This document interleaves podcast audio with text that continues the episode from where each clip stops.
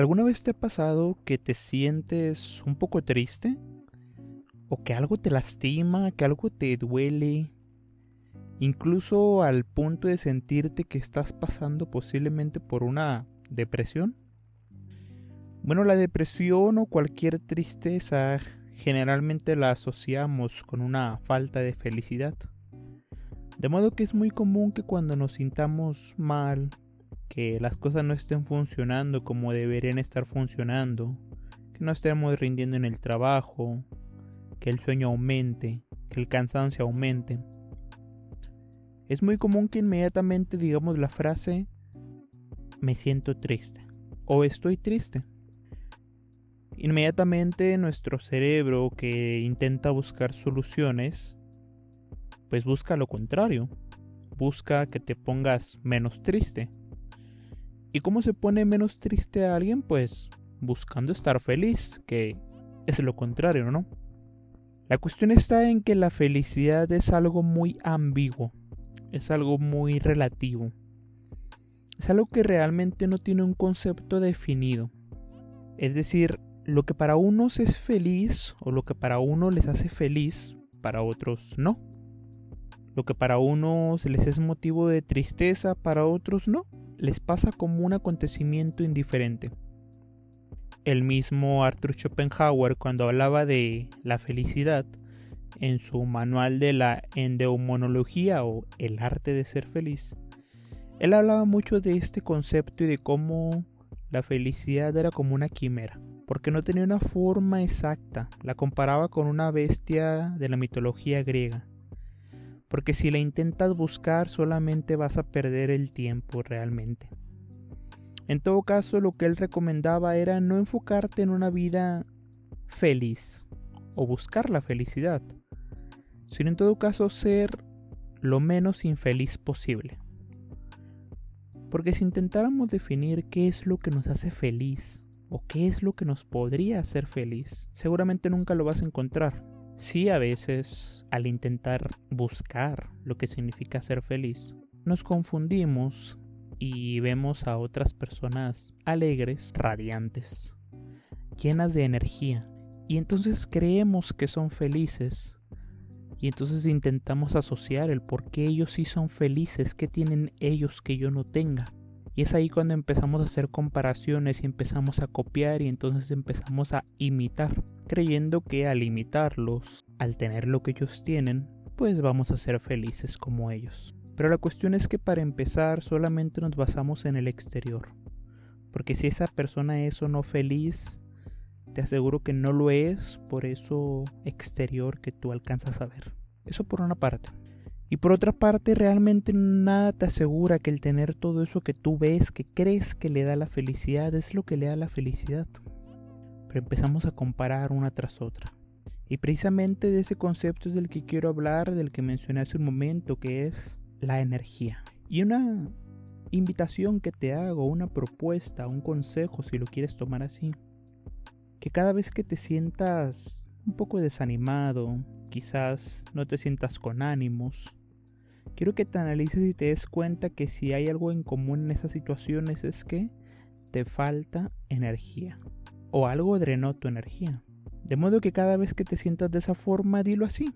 Me siento bajo de energía o me falta energía o algo chupó, absorbió, drenó mi energía.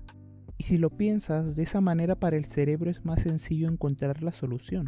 Porque si tú al cerebro le dices, me siento triste y intentas buscar cómo ponerte feliz, pues no lo vas a lograr porque realmente no sabes lo que te hace feliz. Es una búsqueda interminable, como decía Schopenhauer. Pero si por el contrario tú a tu cerebro le dices, me falta energía, o algo me drenó, me quitó mi energía, bueno, ahí la tarea es más sencilla, porque el cerebro ahora solamente se tiene que enfocar en conseguir energía. Y eso es muy sencillo, ¿sabes? Es decir, basta con que te pongas a analizar y hagas listas. Te recomiendo, te invito a que las hagas en un cuaderno sencillo. Te pongas a escribir todas esas actividades que tú haces, tanto las que te gustan hacer como las que tienes que hacer, que te quitan energía o te bajan tu energía. Del otro lado de la hoja escribe aquellas que te dan más energía. Esto no solamente se tiene que aplicar a actividades, sino también a circunstancias que te rodean.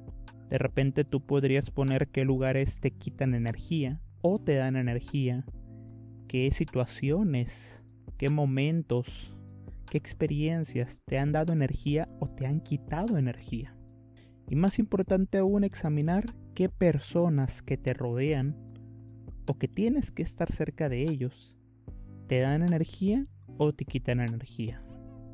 ¿No te ha pasado que a veces después de tener una plática con algún amigo en algún café o un restaurante, terminas lleno de energía? ¿Terminas tan alegre, tan motivado, tan gana de, de hacer tus proyectos pendientes? Y a veces estás platicando y terminas de platicar con una persona y quién sabe qué ocurrió. Pero pareciera que te drenó tu energía. Te sientes peor, te sientes más bajo de energía. Vaya que las personas son posiblemente la principal causa de desgaste de energía.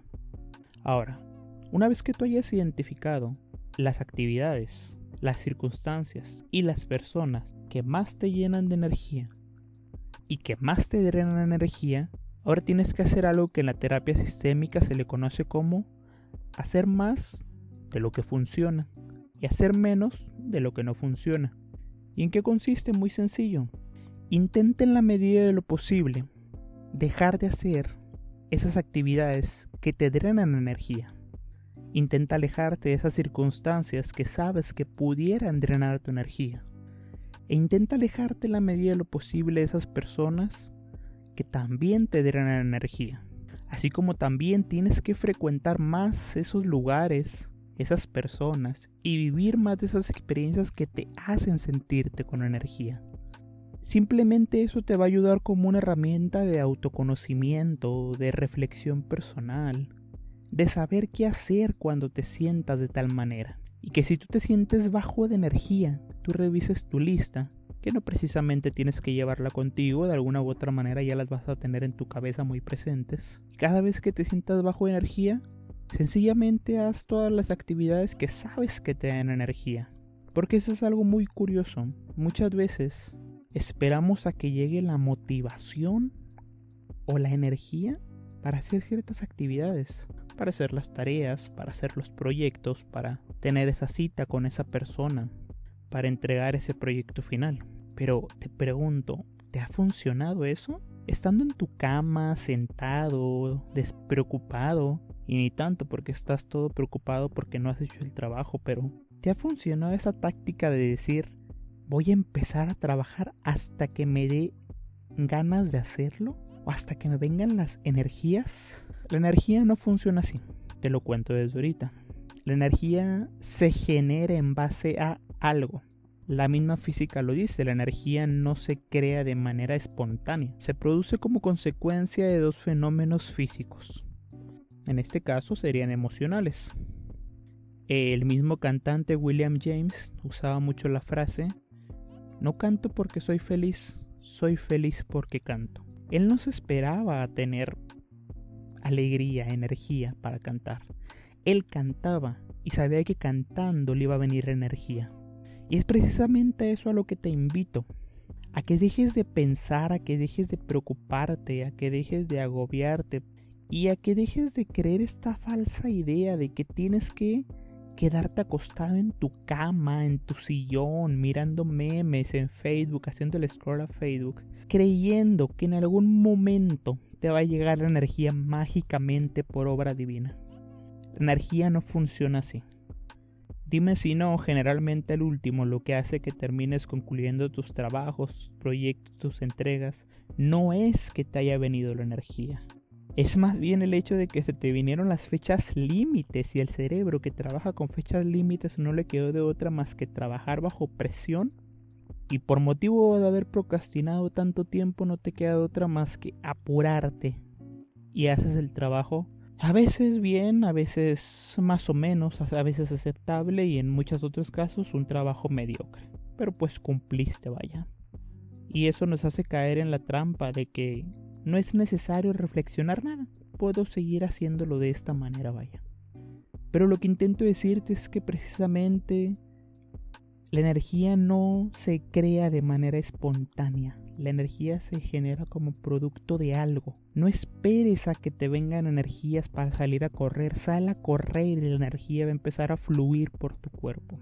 No esperes a que te venga energía para empezar a trabajar. Empieza a trabajar y te aseguro que el avance que vayas logrando te va a motivar y eso va a generar energía para que sigas haciendo lo que tengas que seguir haciendo. Así es como funciona esto. Y una vez que entiendes el cómo funciona, tú puedes controlarlo. Y una vez que tú entiendes que para el cerebro es más fácil trabajar la energía que la felicidad, vaya que la vida se facilita bastante. Y con esto no te quiero decir que yo ya tengo la receta mágica para que ya no dejes de sentirte triste, para que ya no dejes de sentirte deprimido, desmotivado. Simplemente te invito a que hagas algo que en la psicología se le conoce como un reencuadre. Formar una nueva idea en tu cerebro. Que puedes perder. Ya llevas años viviendo de cierta manera, sin pocos o sin nada de resultados. ¿Por qué no simplemente por experimentar? Te arriesgas a ver qué pasaría si a partir de ahora cada que me sienta triste, en lugar de decirlo así, me siento triste, di, me siento con poca energía. Y entonces te preguntas, ¿qué puedo hacer para sentir más energía? Y ahí es cuando regresas a tus cuadernos de anotaciones. ¿Qué son esos algos que te llenan de energía? Es cuando te das cuenta de que no puedes esperar a que la energía venga para empezar a hacer cosas.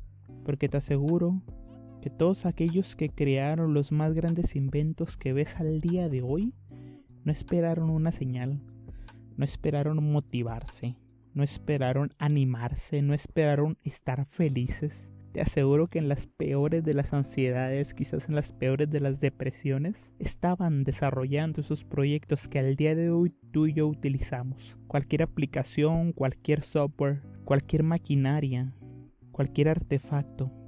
Te aseguro que no se creó con la ideología de voy a hacerlo hasta que me anime sino que por el contrario empezaron a crearlo y quizás, quizás incluso a los años hubieron resultados y ahí vino la energía. Te invito el día de hoy a que dejes de pensar en términos de tristeza o de alegría y que te enfoques más en energía. Y sobre todo la tarea más difícil que te la dejo a ti es que a veces es difícil alejarse de esas circunstancias, de esas actividades y sobre todo de esas personas que te drenan energía. Y en un dado caso que no puedas lograr esto último, si no puedes alejarte por completo, que sería lo más sano para tu inteligencia mental, es que intentes evitar el contacto en la medida de lo posible con esas personas, con esos lugares, con esas actividades. Y si aún así no logras alejarte de ellos, por lo menos haz un reencuadre de nuevo. Quítate esta idea lineal de que todas las personas que te rodeen tienen que hacer lo mismo que tú haces por ellos. Que si tú los quieres deben quererte. Que si tú los apoyas deben apoyarte. Quítate esas ideas lineales porque el mundo no es lineal, porque el mundo no es A entonces B. El mundo es circular, el mundo no tiene una forma, vaya. Y esa manera, te aseguro que como tal no te va a alegrar inmediatamente, pero por lo menos te va a quitar esta idea errónea, falsa, que te lastima con el tiempo, de creer que todo aquel que está cerca de ti va o tiene la obligación de ayudarte, cuando te has dado cuenta de que no es así. Te invito a que el día de hoy dejes de ver estado de ánimo en base a emociones, en base a tristeza. Y mejor míralo en base a energía. Porque la energía es más fácil de controlar, es más fácil de conseguir, es más fácil de entender, vaya. Pero la alegría y la tristeza no. La alegría no tiene una forma. Te invito a que lo hagas, a que lo intentes. Te aseguro que te va a dar más paz En este día te deseo una excelente noche, te mando un fuerte abrazo y que mi Dios te bendiga y te llene de su paz.